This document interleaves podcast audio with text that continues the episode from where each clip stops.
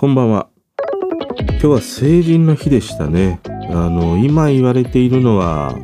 二十歳のこの新成人たちが集うというのはね、今年がラストというふうに言われていて、成人年齢が18歳に下がったから、来年なんかで言うと、二十歳、19、18、この3世代がね、集う成人式になるというふうに言われてますね。まあ、この年齢というものはね、一切違うともう先輩後輩がすごいからね、なかなかにカオスなね、成人式になりそうだなっていうふうに思うんだけども、まあこんな新成人をね、迎える、こういうその大人と子供の狭間、この時代をね、ものすごくこう、熱くというのかな、生きていた時代、1970年代、今日はね、その時代の曲の話をしたいなというふうにね、思います。でね、今日話す曲というのは2曲あって、1曲がね、いや、なんて歌歌ってるんだっていうね、どんな歌詞なんだみたいな、そんな1曲と、もう1曲はね、その歌詞がね、当たり前なんだよね。当たり前のことを歌っているがゆえに、妙に深く入ってくるというね、そんなね、今日は2曲、この70年代フォークのね、話をしたいと思います。この方角のではバブル世代端っこの僕が完全テレワークで家でばかり過ごすようになり、その日その時に聞いて心震わせてくれた方角を紹介していく番組です。方角好きの方、ポチッと番組フォローよろしくお願いします。また深夜にはね、真夜中の雑談と称して方角以外のトークも上げてたりしますので、そちらもね、ぜひお楽しみくださいませ。ということでね、昨日の深夜 YouTube 見てると、レコメンドされたのがさ、ザ70年代フォークという風にね、タイトルに書かれていた動画だったのね。ちょうどね、昨日の夜、あの、カンジャムでさ、ヤフルというね、音楽プロデューサーの彼が出ていて、まあ彼がさ、マイベストをね、紹介していて、いや、黒いだとかさ、KM だとかね、もうすげえ、まあ今の音楽なんだよ。で、そんな今の音に触れた後に見たね、このザ70年代フォーク。いや、本当にもうさ、タイムマシンに乗ったかのような感じでね、このね、今の音楽の曲からもう全ての音をこうそぎ取ったかのようなさ、そんなようなね、楽器の演奏でもあり、また歌声もそうでね、それがもう一周回ってさ、なんかね、潔く耳に入ってきたというね、ことでした。でね、このザ70年代フォークの1曲目に流れてきた曲というのはさ、原子爆弾を一つポケットに入れてっていう風に歌う動画だったのね。なんかさ、もう男女がね、楽しげに、本当このね、70年代こう学生運動をしてきたであろうそんなね、学生の風貌を思わせるね、この男女がさ、ちょっと楽しげにね、歌ってるんだよ。でも歌っているものはさ、原子爆弾の歌だからね。いや、今の時代には流せないでしょ。本当に。で、案の定ね、これの曲というのは放送禁止の曲になってたりもするんだけども、まあ何しろ歌詞がね、原子爆弾を一つポケットに入れて新宿を歩いたら紀ノ国屋の辺りで爆発して紀ノ国屋がぶっ飛んだとかね。池袋歩いていたら西武デパートの辺りで爆発して西武デパートが吹っ飛んだとかさ。そんな歌詞なんだよ。でワイワイ原子爆弾は怖いなっていう風に歌うんだよね。いやすげえ曲だなと思って。で、このね、曲名というのが原子爆弾の歌というね、もうタイトルもそのままの歌なんだよ。で、これを歌っているのが六門線というね、音楽ユニットでした。この六門線を代表するのが小室仁でしたね。あの、吉田拓郎、井上陽水、泉谷茂4人で設立したレコード会社、フォーライフレコードの初代社長でした。このフォーライフね、4人で設立したからフォーライフというね、この名前でもあるね、レコード会社でした。まあ、当時はね、この音楽界においてはもう一つの革命的な出来事でもありましたね。もう本当にこの人気の面々がね、4人揃ってレコード会社を作るわけだからね。まあ、現在に例えると、米津玄師とあいみょんとヒゲダンとキングヌー、この4組が組んでレコード会社をソニーに対抗して作るみたいな。それほどのね、まあ大きなね、出来事だったりしました。でもこの4ライフね、なかなかにまあ儲からない。まあヒットメーカーのね、この4人がいるからさ、いやすげえ俺たち売れちゃうでしょみたいなね、感じで始めたんだけども全然売れないというね。で、小室仁はね、割と早い段階でこの社長ね、降格されるというね、ことだったりもしましたね。まあそんなこのフォーライフレコード初代社長のね、小室仁をリーダーとしたこの六門線がね、原子爆弾の歌というね、この歌を歌ってました。まあこの曲ね、メロディーこそさ、もうポンキッキとかで流れてきそうな感じなんだよ。でも歌詞はさ、相当にブラックユーモアが効きすぎていてね、やっぱりこれは必然的に放送禁止になるよなっていうふうには思うんだけども、でも今ね、俺が聞いてみると、やっぱりこの曲に込められているその当時のね、彼らのメッセージというものはね、うん、なんとなくはね、理解はできるんだよね。やっぱり当時ってね、この学生運動の時代ってさ、反戦の時代でしょ？だからこそさ、こういうふうに原子爆弾みたいなものを揶揄したようなさ、曲というものがね、生まれたというそういう背景もあったりもするからね。だそういう意味ではね、ある意味すごいキャッチーな曲でもあり、こうすぐにね、耳に入ってくる、残るというね、メロディーや歌詞でもあるなというふうに思いましたね。まあそれにしてもね、こういう曲を作り歌い送り出すというねこの六門線というねこの音楽ユニットをがぜんこう興味が湧いて掘り下げていったのねでそこを掘っていくと次に出会ったのがね「雨が空から降れば」というね曲でした。この曲はね1971年小室仁の曲としてリリースされているようなんだけどもその前にね多分6万線として歌っていたんじゃないかなというふうに思います。ちょっとそこら辺の情報にねたどり着けなかったりはしたんだけども六門線なりまあそこにね所属していたリーダーのこの小室仁が「雨が空から降れば」というね曲を歌ってたりしました。でねこの曲というのは歌詞がねものすごく良くてこの曲の作詞はね別役実という人です。この方はね劇作家でもあり童話作家の方で数多くの戯曲や童話エッセイなどをね執筆されていた方ですね。で最もその彼を代表する作品ということで言うと「マッチューリの少女」とかのね演劇がね知られていたりしますね。このね別役稔さん2020年にね亡くなってたりします。で作曲はね小室仁でした。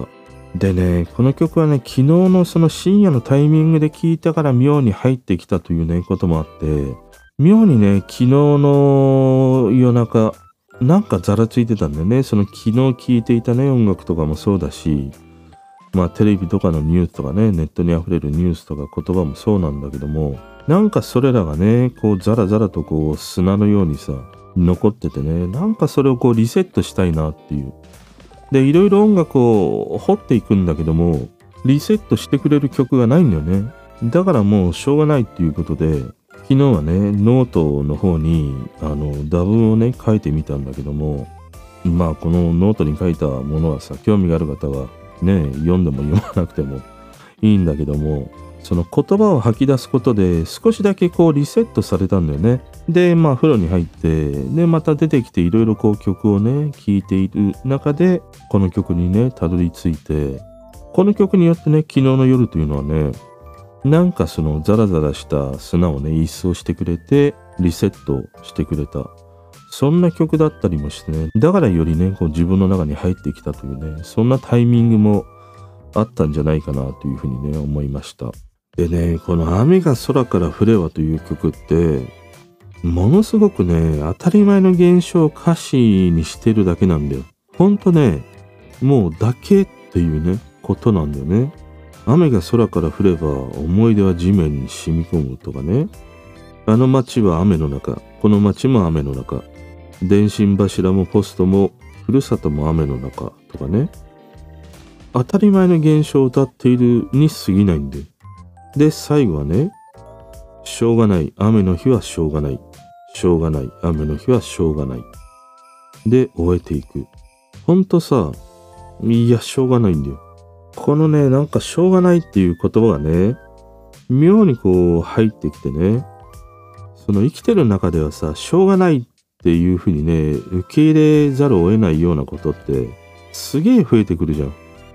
で、年を重ねるほどね、そういうしょうがないをさ、もう素直に受け入れるようにもなっていくというね。なんか10、20代の頃ってさ、しょうがないっていうのは、俺の中ではもう負けを意味する言葉でね、もうなんかもうめちゃくちゃに悔しい言葉でしかなかったんだよね。それがこう年をね、積み重ねてきて今の年齢になるとさ、まあやっぱりしょうがないっていうことの方がほとんどでね、自由なんてものは案外存在してなくてね、そうしてね、諦めみたいなことを、まあだんだんと受け入れ生きていくみたいなさ。だからある意味なんか、そんな人生の一つの、まあ答えまではいかないけれども、しょうがないというね、このフレーズに込められているものが、今のこの年になるとね、いろいろと分かってくる。で、結果入ってくるというようなね、そんな感じなんだよね。で、この曲にね、最初、わしづかみにされたのが、一番冒頭の歌詞なんだよ。雨が空から降れば、思い出は地面に染み込むというね、歌詞。もうこの歌詞でね、ぐっと引き込まれたんだよ。いや、この歌詞すごくないですか？思い出は地面に染み込むってさ、いや、このフレーズにちょっとやられてしまったんだよね。あのね、俺さ、中学生ぐらいの頃からかな、まあ、笑えば笑えというね、ことなんだけど、結構さ、俺地球に案外感謝してるんだよ。というのはさ、もうこの地球って何千年なのかな、まあ何万年なのか、もっと長いね、あれなのかようわからんけれども、この地球の大地ってさ、人の様々な思念とかね、屍とかさ、ありとあらゆる生き物を受け止めてきたわけじゃん。文句も言わずに。だから、なんかこの地球の地面みたいなものって、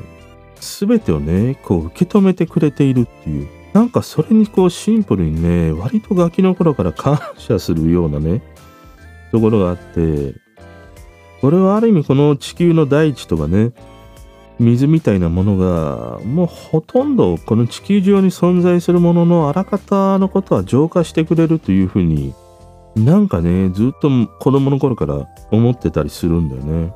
だからね、そんなずっと感じていたものをね、こうして最初の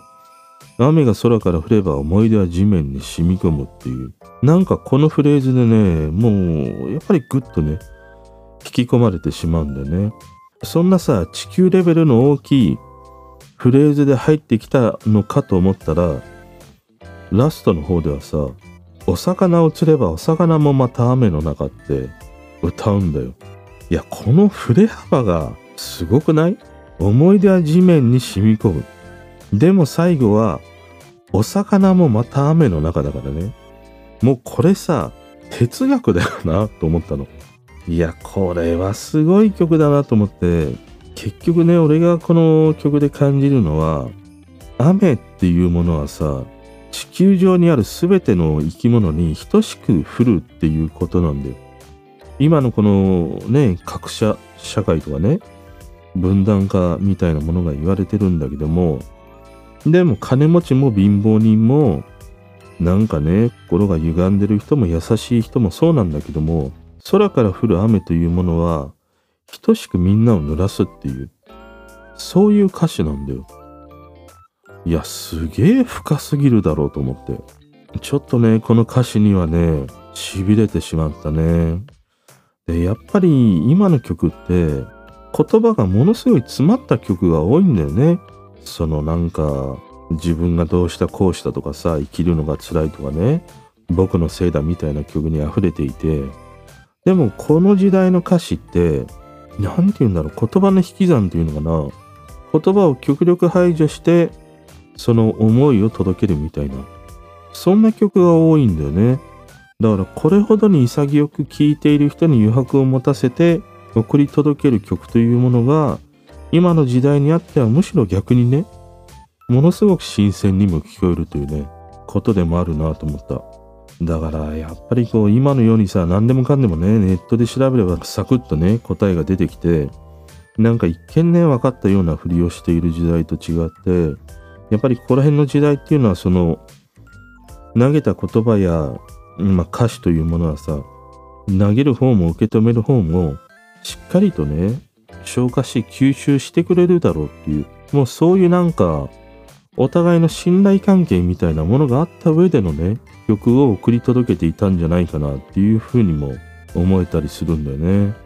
だからそういう意味ではさ投げたらねまあ受け取る方というのはいろんな聞き方をしてもいいよっていうその許容の広さみたいなものをね一方ではあるなっていうふうに思ったりもしてね。もうこの曲もまさにねそんな一曲なんじゃないかなというふうに思いましたね。